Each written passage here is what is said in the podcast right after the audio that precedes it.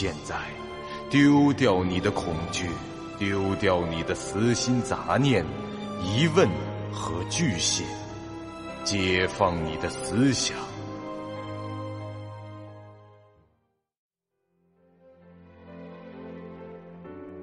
您现在收听到的是由喜马拉雅 FM 出品。巨五八瓦塔播讲的长篇恐怖网络游戏有声小说《惊悚乐园》，作者三天两觉。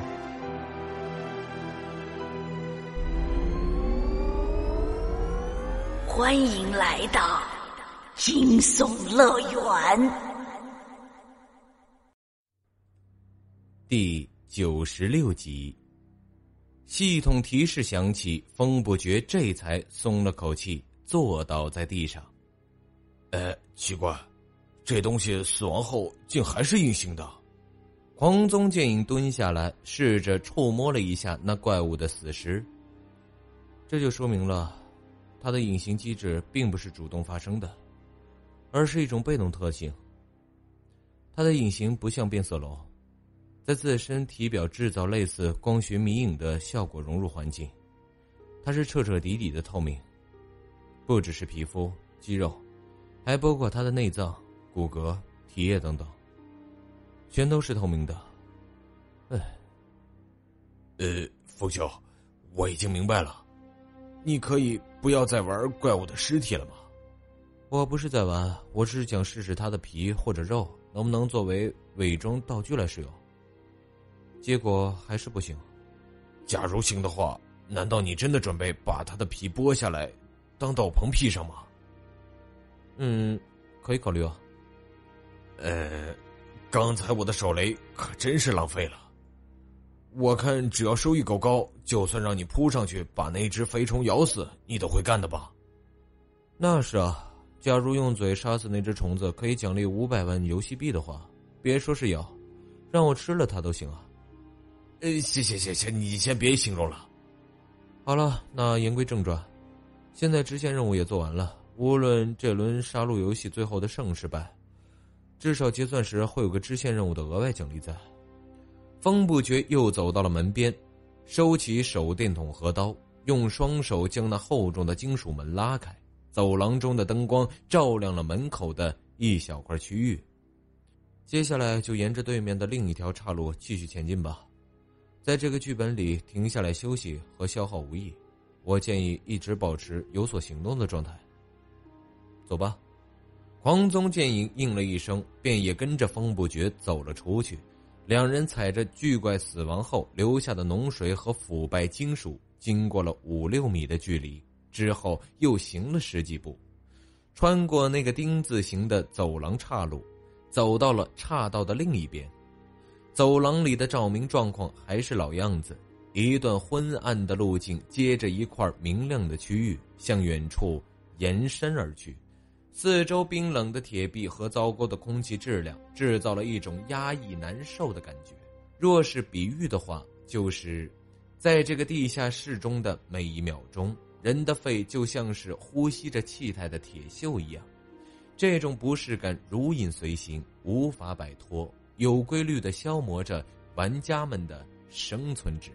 当风不绝和狂宗剑影的生存值掉到百分之五十时，风不觉从行囊里拿出了两瓶容量为中的生存补充剂，递给了队友一瓶，自己则直接喝了另一瓶。风兄，你只有四瓶这种补充剂吧？这种时候你就别充大发了，留着自己喝吧。我行囊里有大容量的。风不觉没有把补充剂放下，而是回道：“我建议你以后不要只带着大瓶的血，容量为大的生存补充剂，在任何时候被饮用都是一种浪费，其恢复效果是百分之百。饮用时的理论最低是百分之一，但一般来说，玩家在生存值掉到百分之十左右就会喝了，因为那种残血血量下会很容易被一击给干掉，导致失去补血的机会。”简而言之，通常情况下，一瓶能回百分之百的大容量剂能够提供百分之八十至百分之九十的恢复量，剩下的部分就是溢出数据。但有个简单的方法可以解决这个问题。这匡宗剑影虽然还没把这方不绝的整套理论听完，但这时他已经把那一瓶中容量的补充剂接过来喝掉了，因为他强烈的感到自己很快就会被说服的。将生存值补充剂的递减特性考虑进去的话，只要在行囊里备上容量为小或者中的补充剂若干。我的个人建议是五瓶，因为每五瓶补充剂会占用一个物品格。在血量有损失时，优先喝掉容量较小的补充剂，将生存值补满。那么，在之后某个需要喝下大补充剂的时刻，浪费的效益就没有了，因为那时的大补充剂根本回不了百分之百。以这个剧本而言，撇开战斗造成的损伤，我们此刻饮下补充剂的策略更加经济，回血成本更低，回复量也不会被浪费。狂宗建也和他几乎是并肩走着。听完之后，沉默了几秒。他感觉这段话虽然很有道理，但貌似有哪里不对劲儿。呃，风兄，我能不能这样理解？你现在给我一瓶中血，之后在这个剧本里，只要有需要，我们俩就要开始喝我的大血，喝完为止。对啊，不过我的性能有限，大便的补充剂还是先在你那儿放着。反正你只要看到自己的生存值差不多该回复了。就自觉的也分我一瓶。风不觉说这话的表情和语气是如此的理直气壮。呃，让我理一理状况啊！你先强行塞给我一瓶价值六千游戏币的中瓶血，接着我就得无限量供应咱们两个人的一万二的大血，是吗？对啊，你刚才的话不也是这个意思吗？有必要说两遍吗？喂！你这小子还真不把自己当回事啊！据我观察，这种程度上的团队资源共享，完全不会超出你的心理预期和经济承受能力。再说，如果我们能在接下来的一个小时内找到某种方法来阻止生存值的流失，在那时的生存值比例而言，就未必能用得上你的大血瓶了。那样的话，就是你白赚了我一瓶血。喏。何况你收获了一套关于如何使用血瓶发挥更大收益的理论，可以在未来为你省下难以预估的生存值回复量。将这些换算成钱的话，嗯，喂，你为什么摆出这种表情啊？因为我觉得你这家伙正在从忽悠逐步升级为勒索。喂喂喂，我只是跟你探讨一下嘛，两个成年人闲聊一下知识产权什么的，很平常的嘛。啊，好了，大哥，我错了。在下的血瓶你需要多少都拿去吧。两个人就这样边走边闲聊着，忽然在他们的侧前方传来了“乒乒乒”的声响，声音从数十米外的一个转角处传来，由远及近，听频率像是脚步声，貌似是个两条腿的生物，可能是人，脚步沉重凌乱，有些跌跌撞撞，跑的时候靠近一侧的墙边。这个人是在逃跑吧？追他的东西怎么没有脚步声啊？而且逃跑者也没有在喘息或者呼救，这也不太对。风不觉警觉的抽出了钢刀，很快从转角处跑来的人影解答了他们所有的疑问。那人身穿一套橙色的防护服，戴着头盔，服装的衣领和头盔连接在了一起。此刻他的头被一个。如同章鱼一般的生物死死的箍住了，只有面罩的下沿还露在了外面。那章鱼的触角已经穿过头盔，刺入了他的大脑中。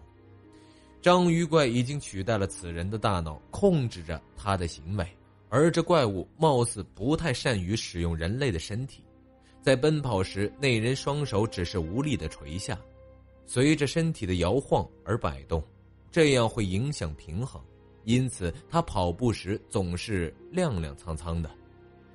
狂宗剑影看着那正在朝他们跑来的家伙，说道：“你说把他头上的那只东西扒掉，这次还会活着吗？”风不觉摇着头，上前几步，用一个打棒球似的姿势，双手将钢刀奋力一挥，迎面就将那家伙的头部斩飞了出去。呃，我还有点怀念散弹枪了呢。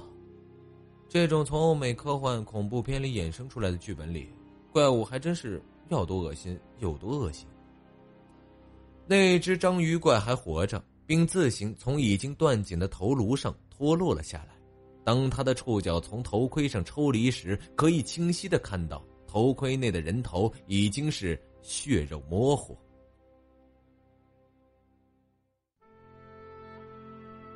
您现在收听到的是由喜马拉雅 FM 出品、巨五八瓦塔播讲的长篇恐怖网络游戏有声小说《惊悚乐园》，作者三天两觉。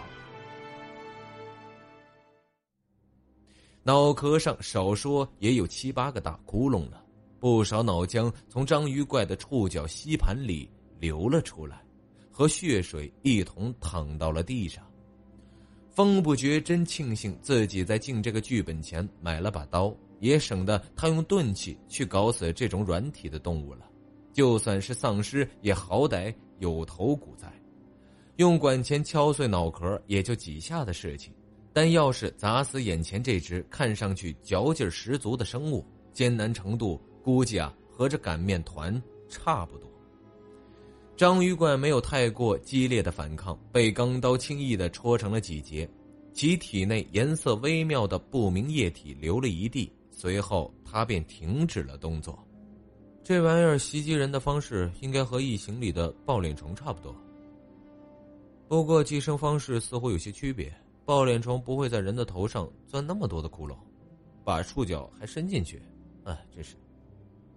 黄宗剑影在风不觉剁章鱼的时候，已经来到了死者尸体旁，展开了搜尸。他在这人的口袋里找到了一把疑似武器的东西，拿到眼前一看，竟真的能唤出物品菜单。名称：反重力弹射器，类型：武器，品质精良，攻击力中等，属性：无，特效：可使重量低于十公斤。体积小于一立方米的物体悬浮，并向正前方弹射出去。装备条件：射击专金币、器械专金翼。等级事物。备注：请不要尝试把自己的眼球吸出来。我可以明确的告诉你，结果会很糟糕。哎，风兄，来看看这个武器，你能用吗？黄宗剑影把这个物件递给了风不绝，这把反重力弹射器。看上去像个熨斗，不过整体没那么厚而已。供人握住的地方有两个按钮，很明显，一个是举起，一个是弹出。风不局看了一下物品的属性，然后很随意的对准了另一个方向，把那个落在几米外的死人头给吸了过来。那兜着头颅的头盔就悬浮在这件装备的前方几寸的地方。同时，这弹射器还发出了一种持续不断的嗡嗡声响。风不觉又平举了胳膊，对准他们来的方向按了一下弹出键。只见那个头以时速七十码左右的速度飞了出去，像一颗炮弹般消失在了走廊的另一端。哇，高科技啊！这是。可惜这家伙没能用这个救自己的命，哼，真是。黄宗剑影目光呆滞的望着那逝去的人头，说道：“呃，风兄，你又玩尸体？哎，我说老狂。”风不觉搭着黄宗剑影的肩膀，刚要说些什么，后者就打断道：“呃，你可以叫我介绍。呃，介绍是吧？行，你应该知道我说的是。”宝剑的剑吧，呃，知道，当然知道。我说介绍这个装备呢，你要就拿去用吧。我的射击和器械专精都还比较差呢。黄宗剑影也猜到风伯爵是准备开口提这事儿，他刚才也是因为自己装备不上，才会这么干脆的交给了风伯爵。呃，嘿嘿，那我就不客气了。这个剧本果然不简单。这实验室里竟然还有人类，这是。剧本简介不是说那支来考古的科研小队已经带着杰森的尸体离开了吗？难道除了他们，还有别的人类小队进入到了这里？目前来说，也只有这种解释了。风不觉一边回话，一边开始扒那死尸的衣服。喂，你要干嘛？这可是个男的。你玩尸体是玩上瘾了咋的？风不觉将那无头尸体的防护服脱了下来，防护服内，死尸还穿着件白色的汗衫和一条短裤。风不觉将死尸的一条胳膊举起，指着左臂外侧的纹身说道：“喏，瞧这个。”本集播讲完毕，感谢您收听由喜马拉雅 FM 出品的长篇恐怖悬疑惊。感谢您的收听，去运用商店下载 Patreon 运用城市，在首页搜索海量有声书，或点击下方链接听更多小说等内容。